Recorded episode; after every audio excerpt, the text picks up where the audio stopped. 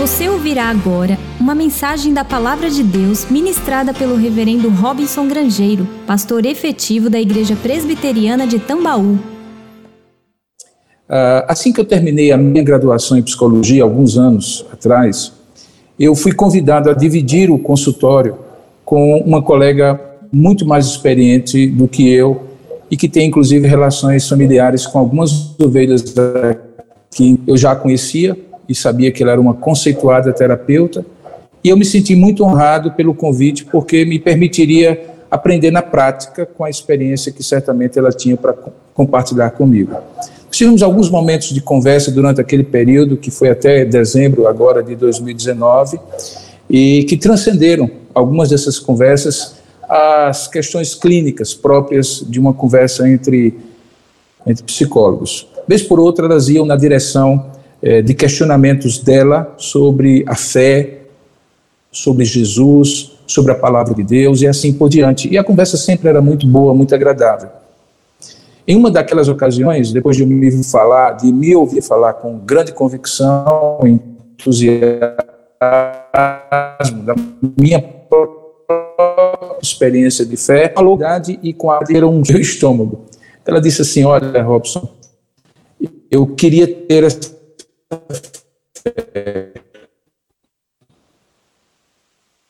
eu não tenho.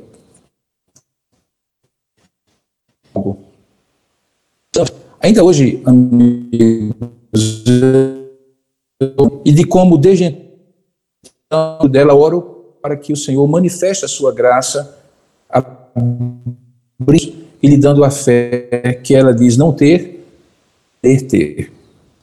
Essa ideia de alguém ter uma experiência de fé concedida por Deus me veio à lembrança novamente quando eu estava preparando os dois episódios de hoje da nossa temporada Os Ensinos do Mestre da série Quatro Olhares. E me deparei com uma definição de fé que está lá na Wikipedia, na Wikipédia. Talvez você esteja, esteja pensando, mas pastor, logo lá que o senhor foi procurar uma definição de fé, logo na Wikipedia. Mas aí é que temos uma coisa interessante, sabe, irmãos? É que todo mundo pensa que pode definir o que é fé. Porque, de certa maneira, todo mundo tem algum tipo de fé. Nem que seja fé na impossibilidade de ter fé ou de existir Deus.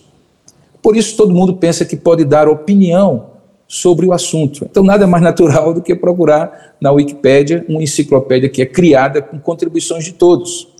Eu imaginei que lá seria um lugar interessante para começar a ver uma opinião e comparar com aquilo que Jesus ensina sobre fé. E o que é que diz lá na Wikipédia? Diz assim: fé é a adesão, preste bem atenção, é a adesão de forma incondicional a uma hipótese a considerar como sendo uma verdade sem qualquer tipo de prova, objetivo de muita confiança dela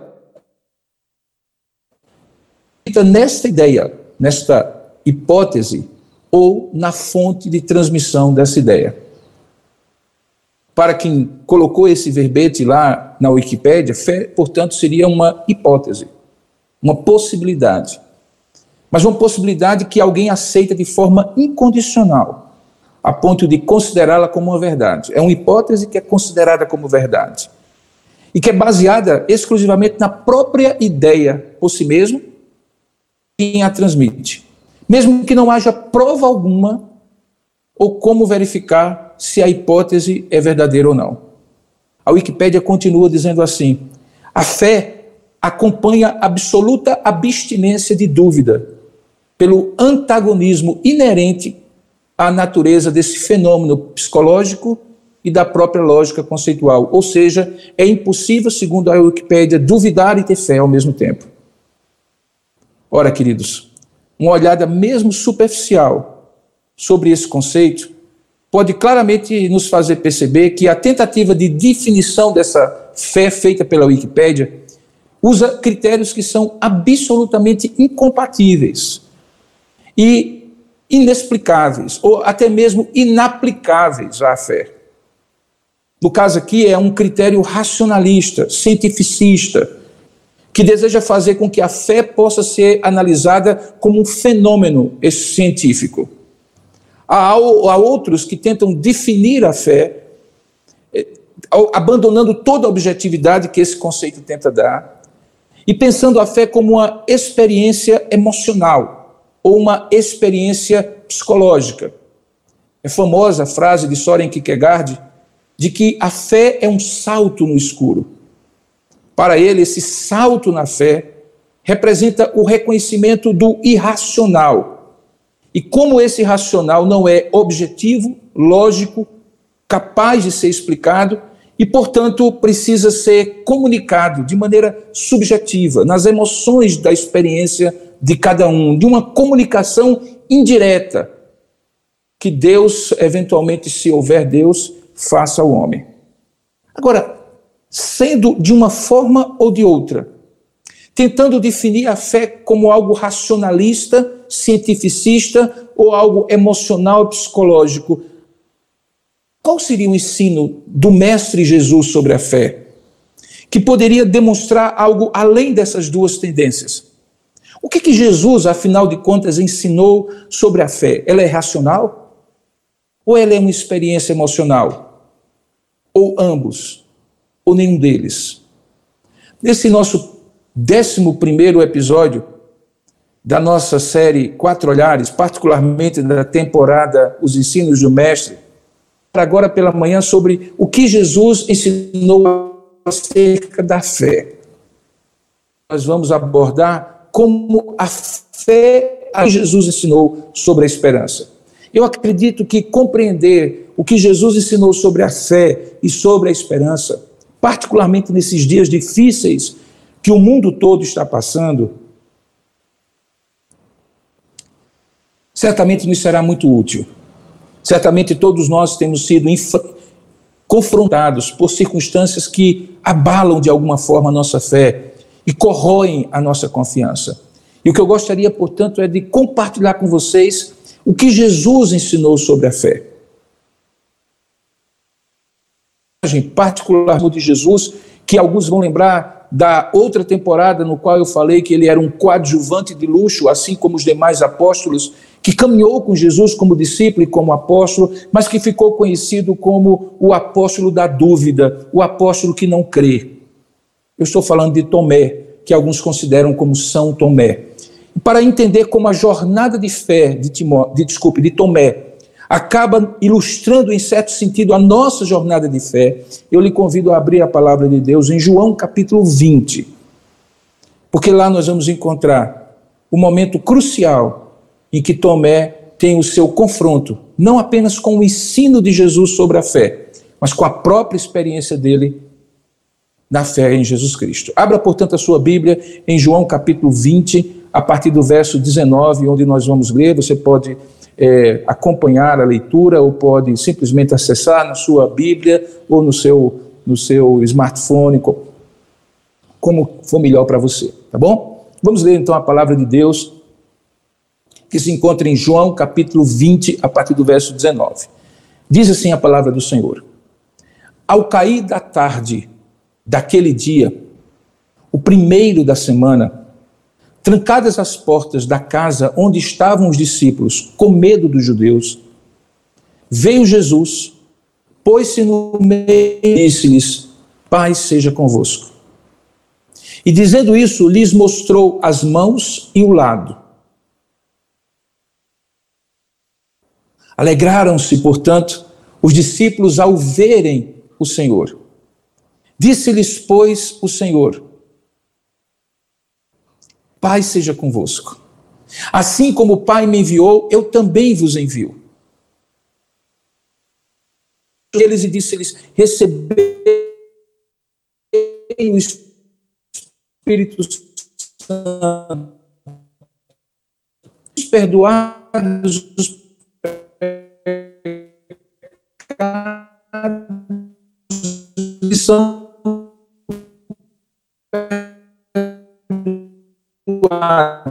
e se retiverdes, serão retidos. Não vi nas suas mãos o sinal dos cravos, e ali não puser os meus dedos, e não puser a mão do seu lado, de modo algum eu acreditarei.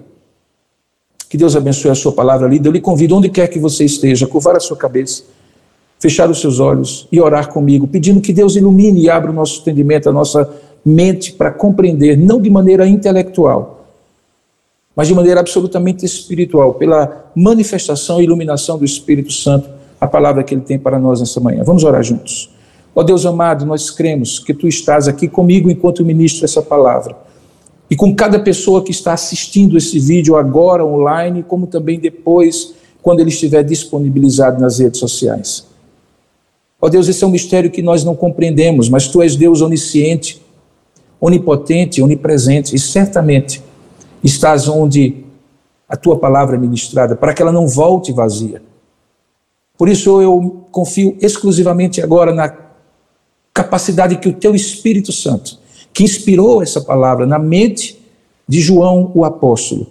E que agora eu vou expor aos teus filhos e filhas, às criaturas que estão criadas à tua imagem e semelhança e precisam hoje ouvir o que o teu filho ensinou sobre a fé. Eu rogo a ti e confio em ti, que não seja eu que fale, mas apenas as minhas palavras como instrumentos teus, e que de fato e de verdade o Senhor fale e ministre aos corações. Nós te daremos toda a honra e glória, porque cremos que isto é o que devemos fazer quando somos apenas instrumentos e tu és, de fato, quem fala. Fala conosco, abre o nosso entendimento, é o que nós oramos em nome de Jesus. Amém. Queridos, Tomé não era propriamente um nome próprio, um primeiro nome, como Robinson, como João, como José. Na verdade, era uma palavra equivalente ao termo gêmeo, ele vem do, do, do aramaico taman e posteriormente ela foi traduzida para o grego como a palavra dídimo ou gêmeo. Alguns comentaristas acreditam, portanto, que este Tomé é na verdade Judas Tadeu, o irmão de Tiago menor, ambos apóstolos de Jesus Cristo. Porém, se isso é verdade ou não, o fato é que todos que estudam a Bíblia entendem que a pessoa de Tomé é associada nessa passagem àquele discípulo e apóstolo que duvidou, que não creu. Algo que muitos comparam à própria traição de Judas ou à negação de Pedro, como exemplos de deslealdade para com o Senhor Jesus.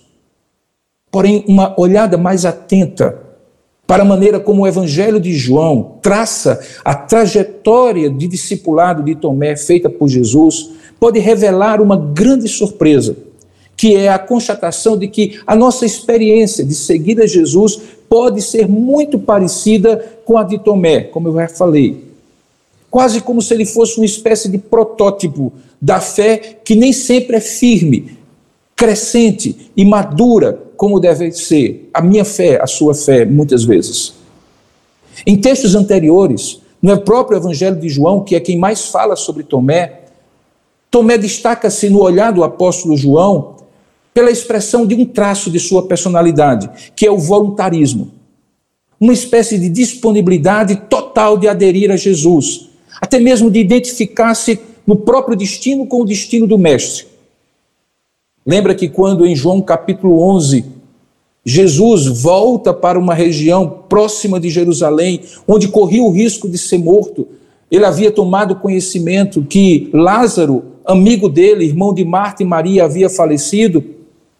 Todos sabiam o risco de morte que todos corriam, e foi Tomé que disse: Vamos nós também, se for preciso, até mesmo para morrermos com ele.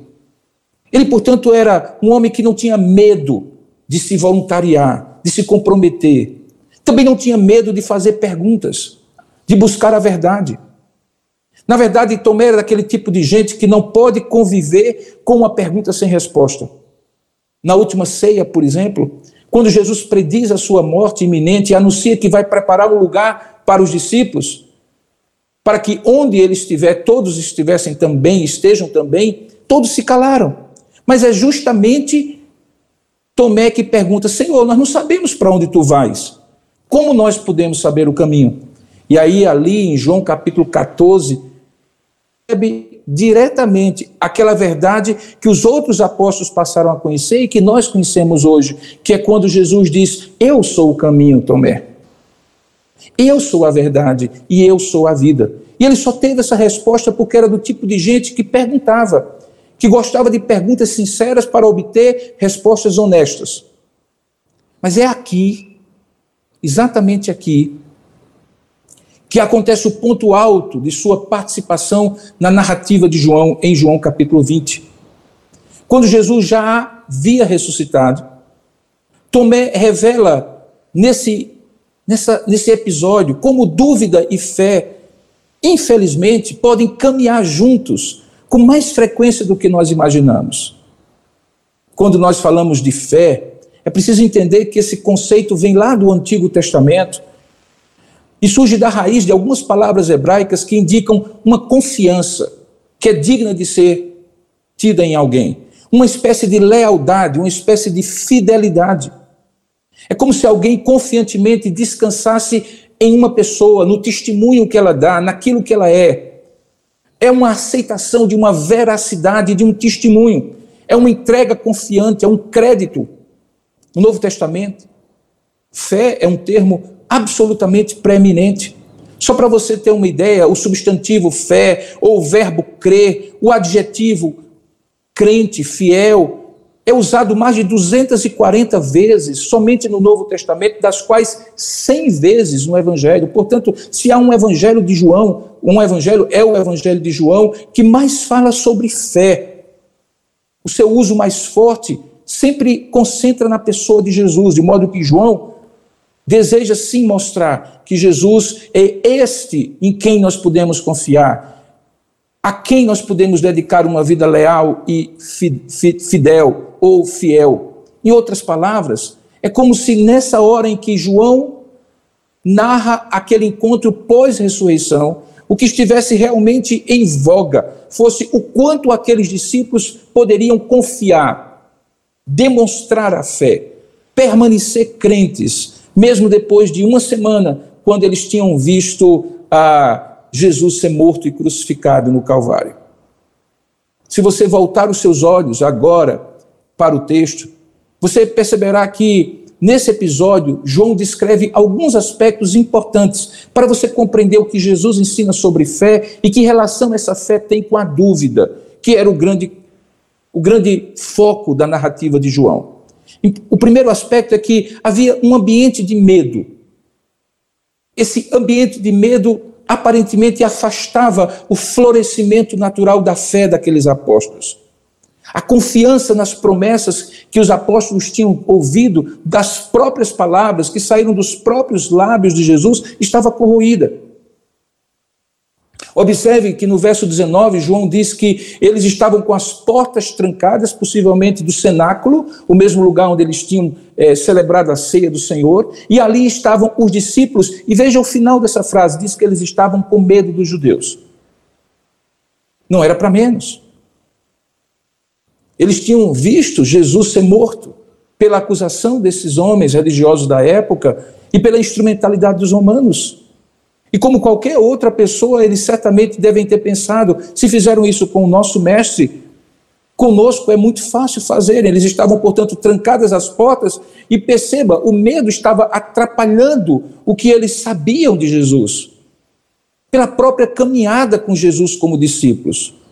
E aqui nós vemos, nesse episódio, duas facetas da mesma moeda, dessa moeda chamada fé é que, ao mesmo tempo que a primeira dessas facetas é a fé que tem um aspecto de objetividade, de realidade factual, que faz com que a gente veja, toque, perceba, e que pode ser compreendida por uma lógica própria, que não é racionalista, mas certamente também não é irracional, está presente aqui. Eles sabiam, eles não tinham esquecido nada do que Jesus havia falado. Porém, o medo colocava sombras, fechava o coração para que eles continuassem confiança, confiando em Deus.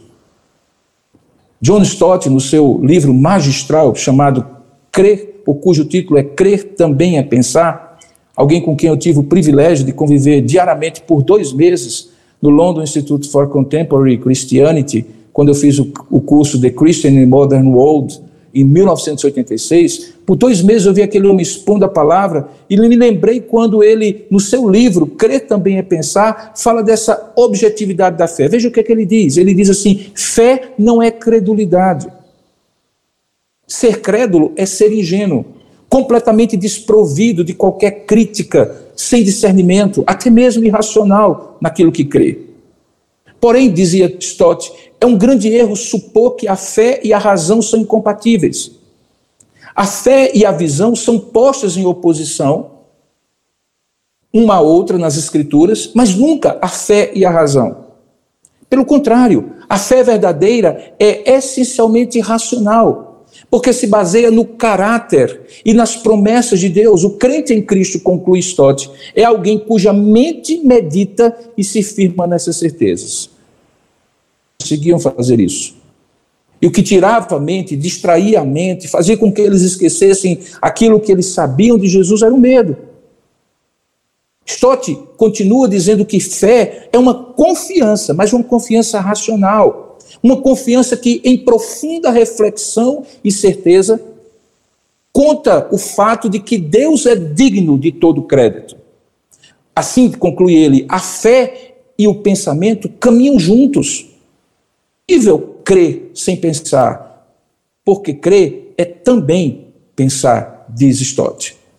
Mas os discípulos não conseguiam fazer isso.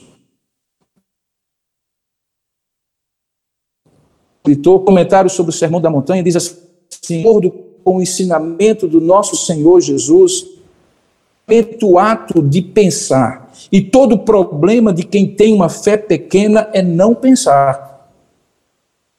A Bíblia está repleta de uma certa lógica, dizia Lloyd Jones. Não é algo meramente místico. Nós não nos sentamos simplesmente numa poltrona, permanecendo à espera de que coisas maravilhosas aconteçam. Isso não é fé cristã. A fé cristã é, em sua essência, o ato de pensar. E eu concluiria: o ato de pensar naquilo que Deus é, naquilo que Cristo é, naquilo que ele falou, no que ele se revelou acerca de si mesmo.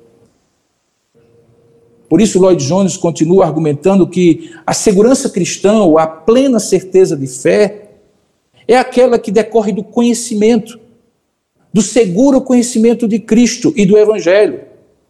G.C. Ryle dizia que uma grande parte de nossas dúvidas e de nossos temores, como aqueles que estavam acometendo os apóstolos, provém de sombrias percepções do que seja a real natureza do Evangelho de Cristo. E aí ele diz: a religião, a raiz de uma religião feliz é um claro, preciso e bem definido conhecimento de Jesus Cristo. E aí ele conclui com algo que certamente poderia ser aplicado a essa passagem. Nesse episódio de aparecimento de Jesus ressuscitado aos apóstolos, e também as nossas situações cotidianas que nós vivemos, especialmente nesses dias de grande medo e incerteza. Ryle diz assim: a pessoa permite que as circunstâncias lhe oprimam.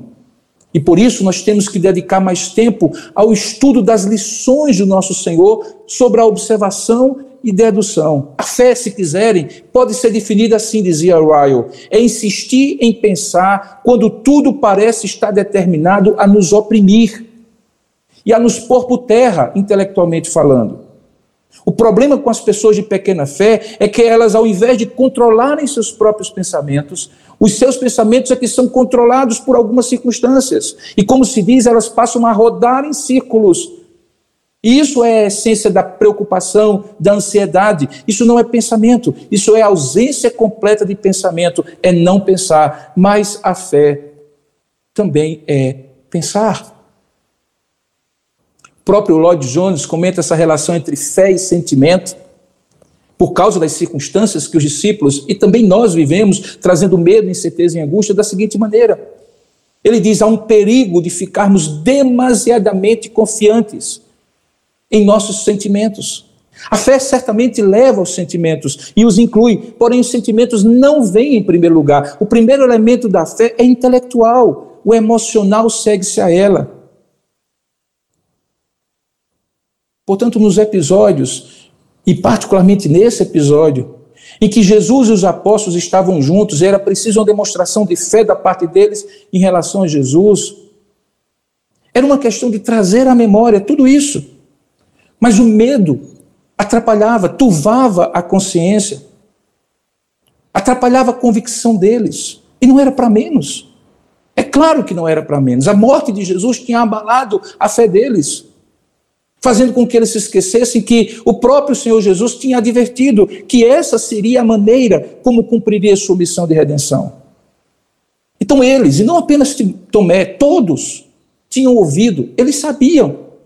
Eles sabiam, eles deveriam confiar, mas a gente sabe, e esse texto mostra, que nem sempre aquilo que a gente sabe nos faz confiar, quando o medo, a angústia, a ansiedade toma conta da nossa alma. A gente sabe que não funciona tão desiana assim. E justamente porque não funciona assim, Jesus dá provas para eles. Pela observação, pelos sentidos deles, eles pudessem ter a prova, a prova daquilo que eles sabiam. O que nos leva então ao segundo aspecto, ao segundo ponto. O primeiro é que a fé sim tem uma lógica própria, uma certa racionalidade, não cientificista, não racionalista, mas com uma certa lógica, baseada no caráter de Deus e naquilo que ele se revela para nós. E o segundo ponto é que há necessidade de simultaneamente ao conhecimento objetivo que fundamenta a fé da gente, particularmente daqueles discípulos, baseado naquilo que eles conheciam de Jesus, aqueles discípulos e nós também tivessem uma experiência espiritual de fé. Alguns querem reduzir essa experiência a algo emocional, místico, existencial, mas é muito mais uma manifestação de Deus do que uma introspecção humana. É quando Deus se aproxima, é quando Deus se achega e aquilo que nós sabemos dele se torna realidade pela experiência que nós temos dele se aproximar de nós especialmente em situações de crise, de medo e de angústia. Observe que João, o evangelista, conta que diante daquela aparição, que para um grupo de discípulos com medo, Pai seja convosco, e eles se alegrarem. Jesus lhes mostra as mãos e o lado que havia sido perfurado pela lança do soldado romano. E aqui nós encontramos essa dupla face da fé. Eles já sabiam o que agora eles estavam vendo. Eles já sabiam o que agora eles estavam para tocar. Eles sabiam, eles conheciam, mas agora eles iam experimentar. Porque todo conhecimento e envolvimento que precisa haver na relação do crente com Deus é uma experiência de fé, baseada certamente em conhecimento, não desassociada dele, mas cujo conhecimento baseia, não exclui a experiência de fé. Alguns teólogos e comentaristas fazem uma associação muito importante. A W. Pink diz, por exemplo, que a fé abre o coração para Deus. E fé é o que se recebe de Deus não uma mera aceitação do que é revelado em Sua palavra, do sobrenatural, de graça que existe no Deus das Escrituras. O homem natural não importa o quanto religioso ou ortodoxo ele seja, o quanto ele conheça e saiba, se ele não tiver uma experiência com Deus, simplesmente ele não terá fé. Essa iniciativa de Deus, irmãos, se revela no convite a uma experiência subjetiva que os discípulos agora estavam precisando ter. Eles já conheciam objetivamente o que Jesus ensinava, o que Jesus tinha dito sobre a fé, e agora eles precisavam experimentar. Jesus então mostra as mãos, o lado, Ali estavam as chagas pelos pregos cravados nos pés, o buraco da lança do soldado do seu lado. Eles puderam ver com os próprios olhos. Não era algo agora mais simplesmente dito, ensinado apenas. Era algo comprovado que provocou também uma mudança de sentimentos. Veja, antes eles estavam com medo, agora eles se alegram. O medo dá lugar à alegria, porque eles viram o Senhor. Não apenas eles souberam que aquilo era verdade, eles experimentaram que aquilo era verdade. Portanto, crer em Deus é saber, ter certeza. Não é apenas conhecer, mas esse ter certeza e saber passa pela experiência. Porque há um risco, irmãos, em uma fé intelectual apenas. Sem dúvida é necessário que o homem tenha conhecimento sobre a pessoa e a obra de Cristo. Afinal de contas, Paulo pergunta: como crerão naquele de quem nada ouviram? De fatos sobre Deus ou sobre Cristo não é suficiente, porque pecadores têm conhecimento de Deus, os próprios demônios sabem que Ele existe, conhecem as obras de Deus e nem por isso eles creem em Deus. Eles não creem em Deus como uma expressão espiritual, existencial, de confiar em Deus, em Jesus, porque crer é também pensar, mas não é apenas pensar, é vivenciar. Logo cedo na minha vida cristã, alguém me definiu de maneira muito clara, dizendo assim: olha, ter fé é você conhecer o que Deus é, Ele fez, é você sentido para você quem Ele é e o que Ele faz. Mais do que isso, é experimentar o que Ele fez e o que Ele faz, quem Ele é, na sua experiência pessoal. Claro que, como verá, veremos um pouco mais à frente, eu não estou afirmando que fé é sinônimo de experiencialismo, do mesmo jeito que também não é sinônimo de racionalismo. Especialmente se esse experiencialismo estiver ligado a coisas como ver milagres para crer. É bom lembrar, por exemplo, que muita gente acreditou no poder de Jesus após a multiplicação dos pães e peixes. Alguns chegaram até mesmo a querer torná-lo rei. Porém, isso não isentou que Jesus identificasse a incredulidade deles. Porque dizia que o interesse daquelas pessoas era somente naquilo que ele poderia oferecer.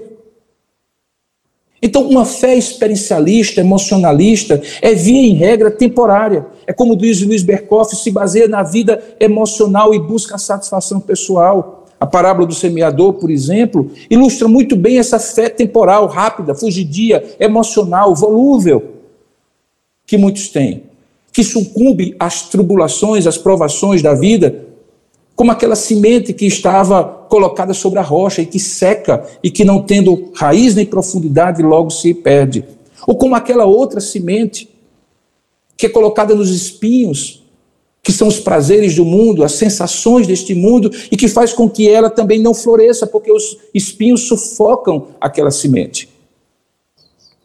Portanto, quando eu digo que é preciso ter uma experiência de fé, eu não estou dizendo que ela é desassociada com o conhecimento, substitui o conhecimento de Deus. Mas o conhecimento de Deus permite que ela exista ancorada naquilo que eu sei quem Deus é e no que ele faz, e não como algo volúvel, que simplesmente é experiencial. E é agora, queridos, que tendo estabelecido esses dois pontos, antes de Tomé entrar em cena, que é preciso agora colocar Tomé na cena. Porque até então, a única coisa que se tem é quando Jesus, depois de aparecer àqueles discípulos e mostrar que a objetividade da fé, do que eles conheciam, estava turvada pelo medo e que eles precisavam experimentar para que aquilo tudo fizesse sentido e eles crescem realmente que ele havia ressuscitado, que a morte dele não era o fim, e como ele havia dito e prometido, ele estaria vivo e prepararia lugar para eles. Agora entra em cena o nosso irmão Tomé, que naquela primeira ocasião não estava com seus discípulos. Veja que Jesus, nos versos seguintes, reafirma o caráter missionário da fé para os discípulos. Ele diz assim: Olha, assim como o Pai me enviou, eu também vos envio. Ele garante que aquela missão será feita no poder do Espírito Santo. Ele sopra o Espírito Santo e diz que eles terão autoridade para perdoar pecados e para reter pecados pela proclamação do Evangelho. Mas agora o olhar de João focaliza Tomé. Eu sempre imagino as narrativas dos evangelhos como um, como um filme de cinema. Então é como se João agora partisse da experiência geral dos apóstolos para a experiência pessoal de Tomé. Sabe aquelas cenas de filme, de cinema, que parte de um plano aberto, que cobre todo o ambiente, a paisagem, e de repente ele vai fechando, vai fechando, e de todos aqueles personagens que estão na cena, de repente há um foco, um close-up no olho, na, na expressão facial de um personagem. É isso que João faz agora. Ele olha para os discípulos no começo da sua narrativa. Conta como foi que Jesus apareceu. Tomé não estava lá. Como eles estavam com medo e agora eles se alegram. Como a fé que eles conheciam, agora eles tinham experimentado. Mas agora, Tomé entra em cena. E aí o texto diz que Tomé, um dos doze, chamado Dízimo, o gêmeo, não estava ali com eles, quando então veio Jesus. E o texto diz que os outros discípulos lhe disseram: Nós vimos o Senhor. E aí ele responde, dizendo aquilo que acabou ficando marcado como característica de sua fé claudicante, duvidosa. Ele diz assim: Se eu não vir nas suas mãos e no seu lado sinal dos cravos e não puser o dedo no seu lado, eu de modo algum acreditarei. Estaria Tomé sendo incrédulo? Certamente estava. Afinal de contas, ele não poderia resumir o que ele creria ou não creria àquela experiência de fé. Experiência de fé que os outros discípulos é quem tinham crido ou tinham tido. Ele não poderia dizer, eu não tive, portanto eu não creio.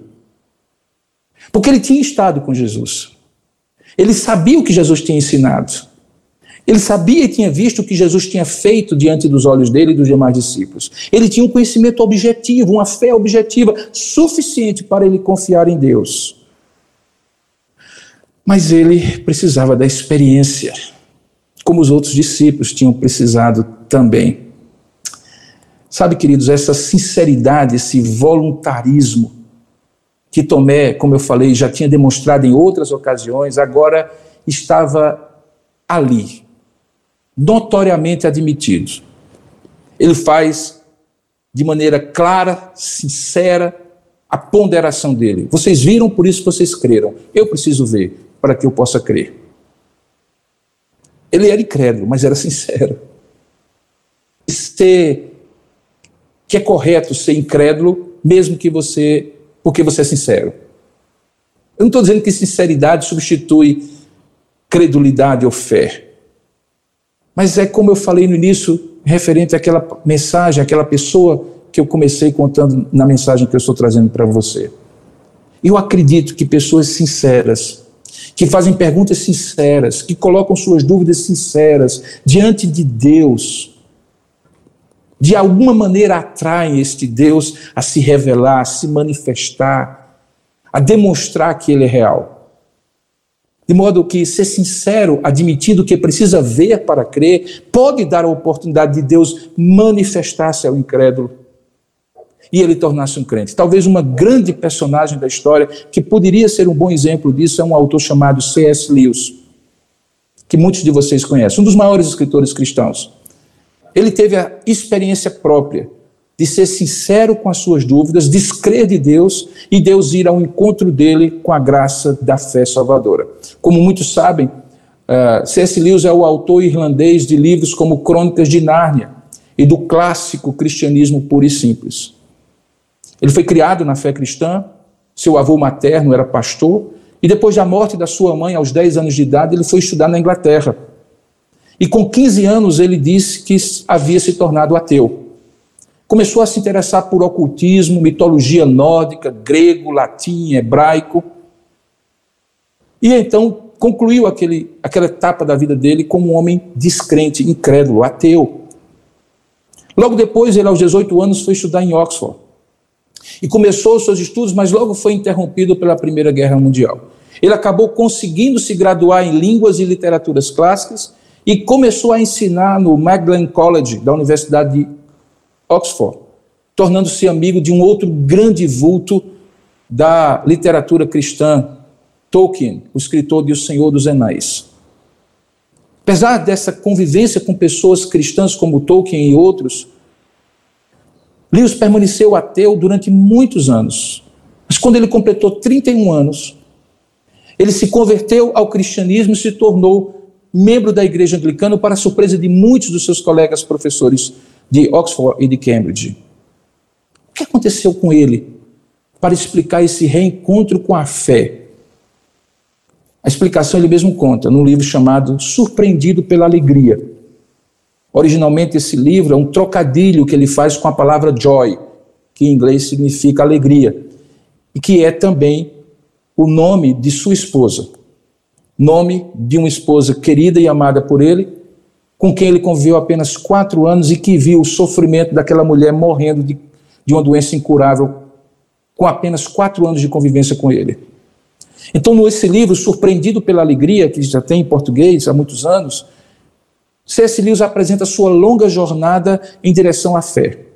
Guilherme de Carvalho costuma descrever esse trabalho divino de Deus na vida de C.S. Lewis como um trabalho de extração, baseado na própria palavra que Lewis coloca no livro quando ele diz que ele foi arrancado de dentro de si mesmo. Porque, segundo as suas palavras, um dos problemas de Lewis era que ele estava afastado de fé justamente por conta de ficar pensando e pensando de maneira introspectiva e com os livros sobre o milenar problema do mal. Ele fazia enterrar-se na sua introspecção e não conseguia ver outros aspectos maravilhosos da criação e da própria existência de Deus. Nessas leituras, Lewis foi percebendo que a maioria dos autores que tentavam explicar o problema do mal eram não apenas religiosos, mas também cristãos, gente como Santo Agostinho, São Tomás de Aquino, Dante Alighieri, MacDonald, George MacDonald, John Milton, Chesterton. E ele então se perguntava como é que pessoas tão inteligentes e mesmo assim crer nesse conto de fadas religioso, era essa expressão que ele usava. Até que ele conta de maneira assim súbita a sua conversão. Ele diz: houve um dia em que eu descobri que Deus é Deus, e eu então ajoelhei e orei a Ele. Mais tarde ele descreve assim: se o cristianismo é falso para alguém, para alguém, se não tem nenhuma importância, e se é verdade, no entanto, ele tem infinita importância. O que ele não pode ser é de moderada importância. E aí, ao refletir sobre a sua própria dor e sofrimento, ele diz: Deus sussurra em nossos ouvidos por meio de nosso prazer. Mas ele fala-nos em alta voz por intermédio da nossa dor. Porque esse é o seu megafone para despertar um mundo surdo. Aqueles discípulos estavam surdos pelo medo. E Deus manifestou-se para ele com um grande megafone no meio do sofrimento. Eu acredito que é exatamente isso que está acontecendo nos nossos dias, quando o medo, a angústia, a incerteza, o desespero toma conta e Deus está com um grande megafone, dizendo: experimentem, vejam o meu lado, vejam as minhas mãos, sabendo que eu existo, agora experimentem que de fato eu existo. Estamos chegando ao fim dessa exposição, mas você deve ter observado aí na sua Bíblia que na leitura que nós fizemos, propositadamente nós paramos no versículo 25. Mas agora me permita continuar a partir do verso 26, para que cheguemos juntos à conclusão do que Jesus ensinou sobre a fé a partir da experiência de Tomé com ele.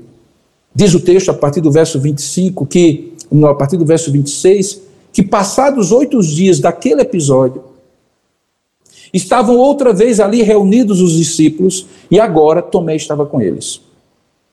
Estando as portas trancadas do mesmo jeito, veio Jesus da mesma maneira, pôs-se no meio da mesma forma e disse-lhes do mesmo as mesmas palavras: Paz seja convosco. E então Tomé dessa vez toma a iniciativa, voluntarista como ele é, e diz assim, como ele havia dito. E a esse Tomé o Senhor diz: Põe agora, Senhor, põe agora, Tomé, o dedo. Vê as minhas mãos. Chega também a tua mão. Põe agora no meu lado. E aí Jesus o repreende e diz: Não sejas incrédulo, Tomé. Seja crente. Tomé responde: Senhor meu e Deus meu. E então Jesus conclui dizendo assim: Porque me viste, creste? Pois bem-aventurados são aqueles que não viram e creram. Irmãos, uma semana havia se passado. Nesse período, Jesus havia aparecido várias vezes, mas não a Tomé. Novamente, os discípulos estavam trancados, mas já não diz que estavam com medo. E Tomé estava com eles. Novamente, Jesus se põe no meio deles e os saúda com shalom. e dirige-se diretamente a Tomé, como se tivesse ouvido naquela ocasião, oito dias atrás, onisciente como ele é, o que Tomé disse quando fala: põe aqui o dedo e vê as minhas mãos, chega também a mão e põe aqui no meu lado. O objetivo de Jesus fica claro. Está no fim daquela frase. Ele diz: Não sejas incrédulo, Tomé, seja crente.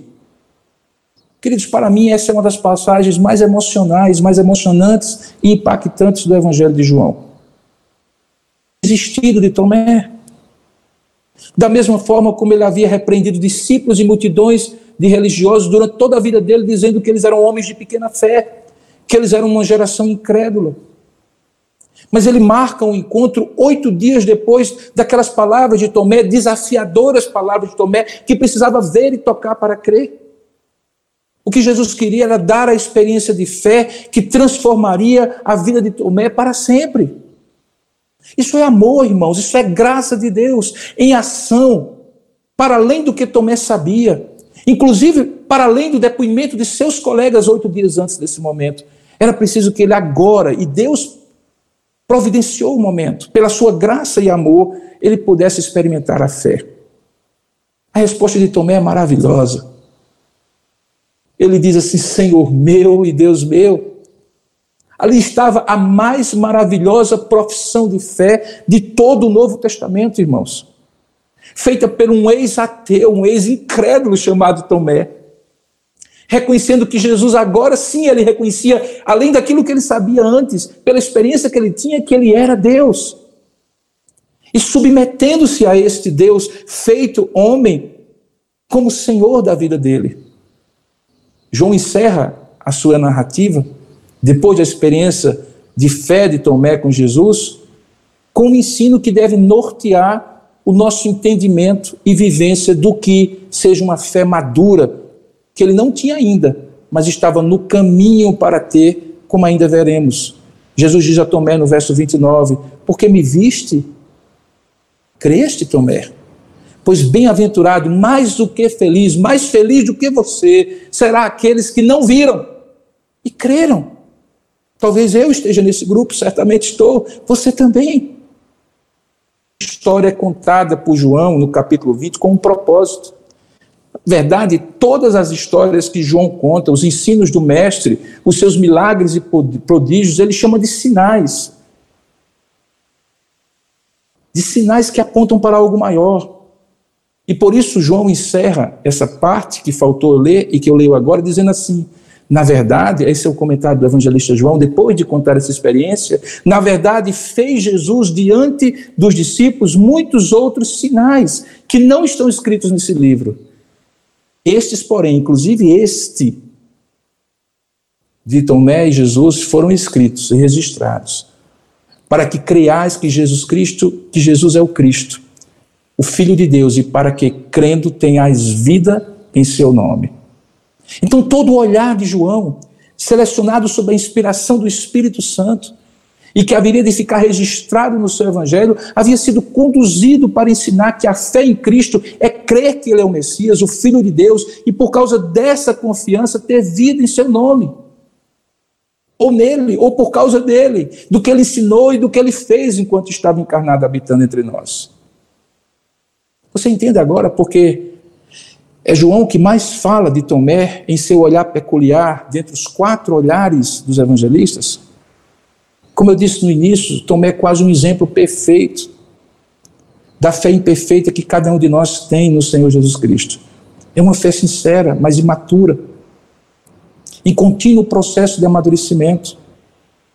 Tanto é que antes de encerrar o seu evangelho, o nome de Tomé vai ser citado pela última vez na história dos evangelhos. E aí podemos perceber como essa experiência de fé foi amadurecendo, e isso fica muito mais claro na última menção do nome de Tomé na Bíblia. Está em João capítulo 1, versículo, desculpa, João capítulo 21, verso 2. Jesus já tinha ressuscitado, obviamente, e ele então aparece a alguns discípulos no mar de Tiberíades, no mar da Galileia. E observe quem que está lá narrado e citado por João. Veja qual é a ordem dos nomes dos apóstolos que são citados lá.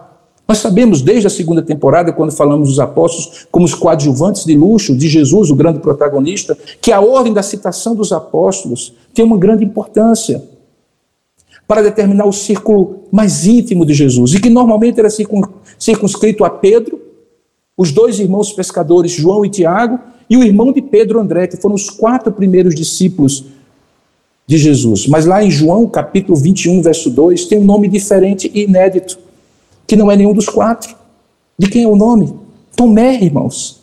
Tomé está lá. Tomé mencionado no relacionamento, ou melhor, no relato, imediatamente após o nome de Pedro. Era um sinal evidente, escolhido propositadamente por João, para mostrar a grande importância que agora ele gozava no âmbito das primeiras comunidades cristãs. Tomé havia mudado. Ele já não estava ausente quando Jesus se manifestava aos seus discípulos. Ele passava agora a acompanhar o Senhor Jesus ressurreto em todos os seus momentos. Depois de Pedro, ele é o nome citado, a fé dele amadureceu pela experiência com o Cristo ressurreto. A tradição diz que essa fé madura de Tomé permitiu que ele desse muitos frutos apostólicos. Isso não está na Bíblia, mas diz que, segundo a antiga tradição, Tomé evangelizou primeiro a Síria depois a Pérsia, Orígenes, que é citado por Eusébio de Cesareia, diz isso. E depois ele foi até a Índia Ocidental, de onde, enfim, alcançou todo aquele subcontinente asiático da Índia. Ele é considerado, para os cristãos indianos, o apóstolo da Índia. Agora, irmãos, tendo dito tudo isso, a pergunta que eu faço é: de que modo essa experiência de Tomé serve para nós hoje, 2021, em plena pandemia?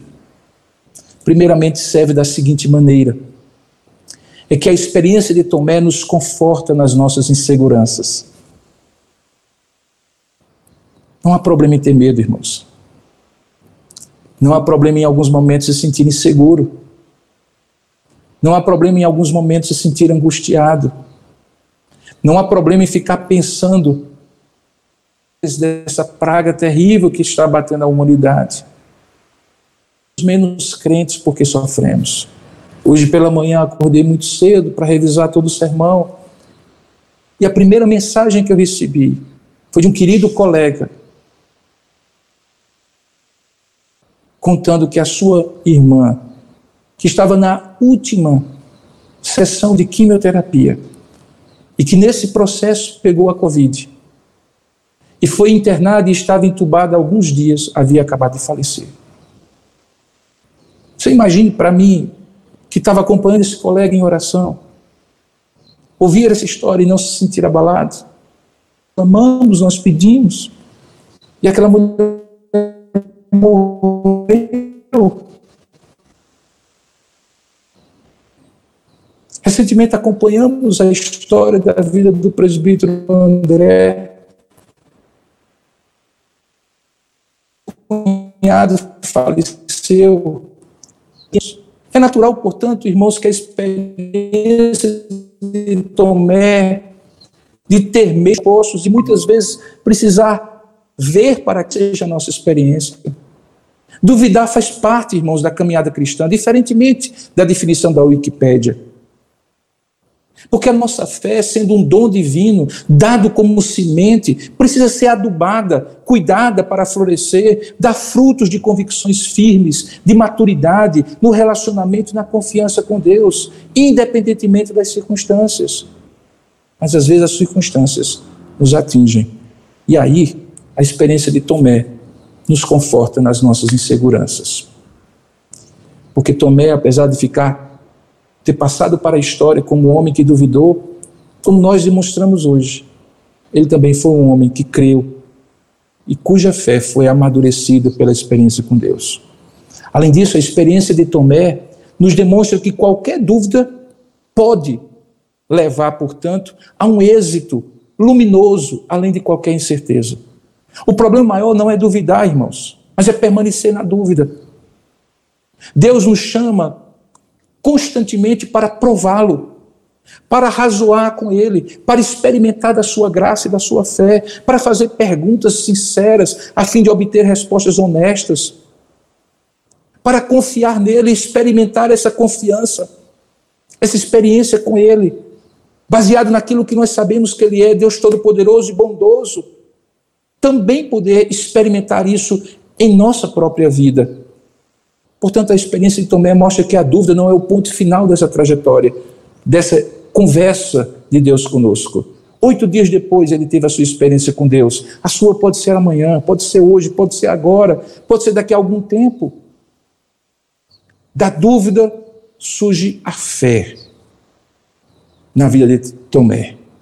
Como muitas vezes do lodo surge a flor de lótus, bonita e branca, resplandecente, belíssima, no meio de todo aquele charco de dúvida e de incredulidade.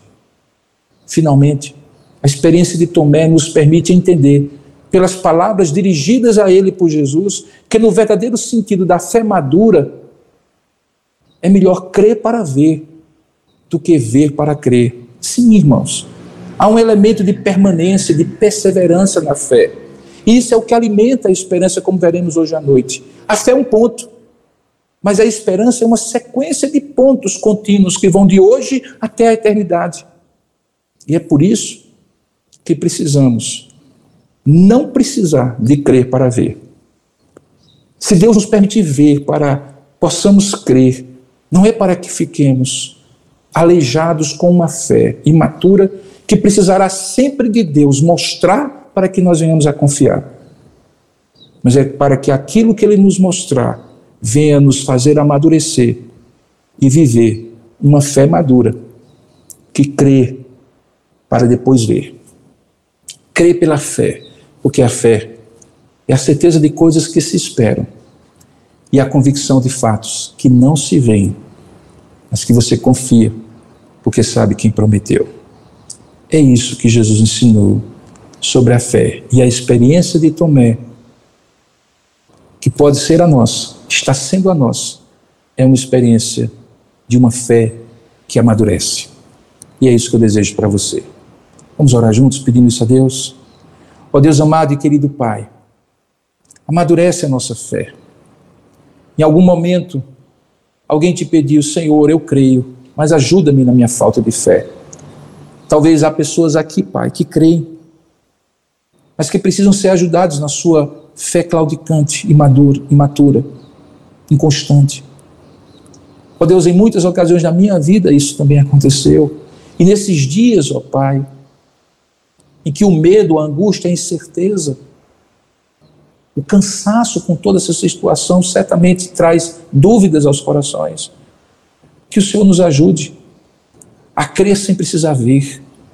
Mas se virmos, que possamos ter nesta visão, na prova da experiência contigo, a convicção ainda mais firmada por aquilo que nós sabemos que tu és, quem tu és e o que tu fazes. E assim possamos deixar o ver para crer de lado e passarmos a crer para ver. Uma fé madura em Ti. Ajuda-nos, ó Pai. Ajuda-nos, Senhor, na experiência de cada um de nós, confortando, firmando os nossos pés nessa fé madura em Cristo. É isso que nós oramos e agradecemos em nome e para a glória de Jesus. Amém. Você encontrará mensagens como esta, além de outros conteúdos e informações, nos canais oficiais da Igreja Presbiteriana de Tambaú, no Facebook, Instagram e YouTube. Deus abençoe sua vida.